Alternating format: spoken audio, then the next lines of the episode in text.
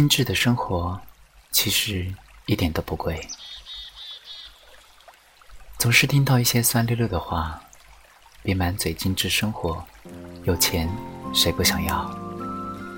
追求品质生活，还不得有好家底撑腰？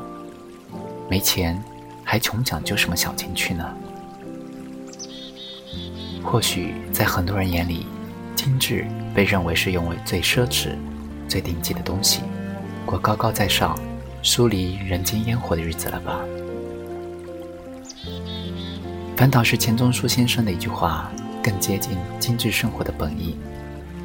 他说：“洗一个澡，看一朵花，吃一顿饭，假使你觉得快活，并非全因为澡洗得干净，花开得好，或者菜合你的口味，主要因为你心上没有挂碍。”一心一意，只取悦自己，精致从来和钱无关，它更是一种生活态度。买不起几万块的谷子餐具又怎样？铺一块干净的桌布，摆一只待放的花，你知道，在自己的能力范围之内，你同样在富养着自己。哪怕吃一碗简单的面。一碟朴素的菜，也要留意碗盘的搭配。看过很多人费力做出来的饭，随便盛在冰冷的不锈钢碗里。人这一辈子，除了最基本的活着，还要去感受美。没有昂贵的香水，但家里可以有植物的香气。没有进口红酒，就在梅子泛青的时候，增酿一点青梅酒。在某个小雨淅沥的夜晚，打开，慢慢喝干，红着脸，安静的睡过去。不一定所有的物品都要花钱去买，家里有几件自己亲手做的东西，才有滋味。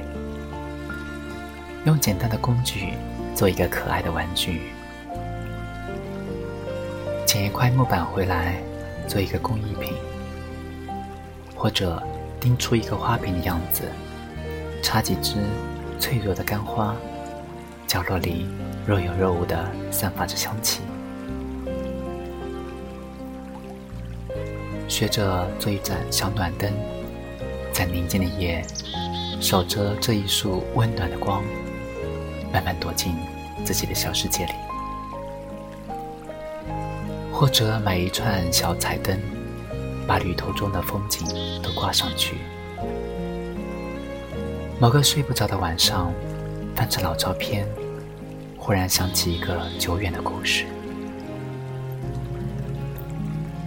你看，精致的生活从来不贵，却总有人哭穷。这样的人。穷的不是物质，而是生活态度。想起一位老人，郑念，她可能是近百年中国最优雅美丽的女人。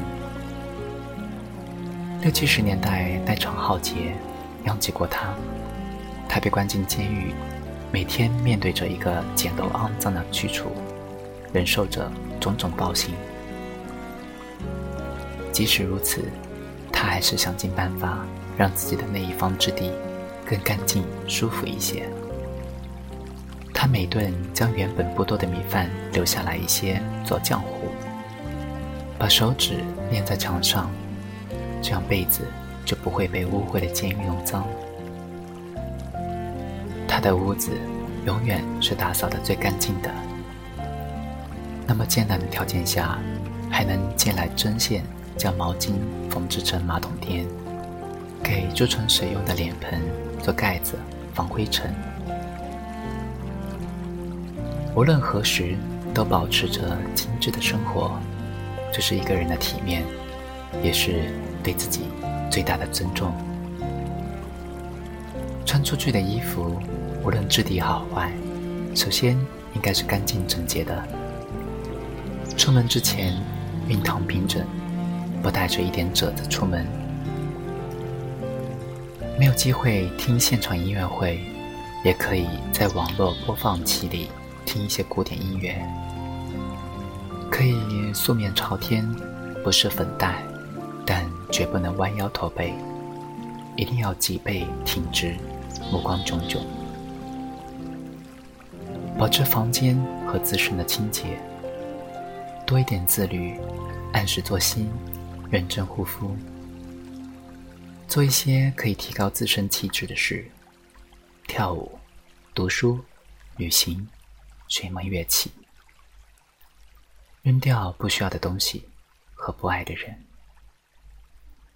慢慢认真的生活，体会身边的花开雨落，每一次。安静的黄昏。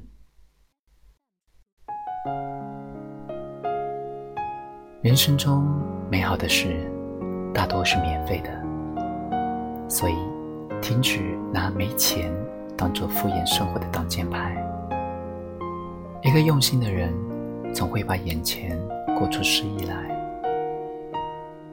精致生活，真的一点都不贵。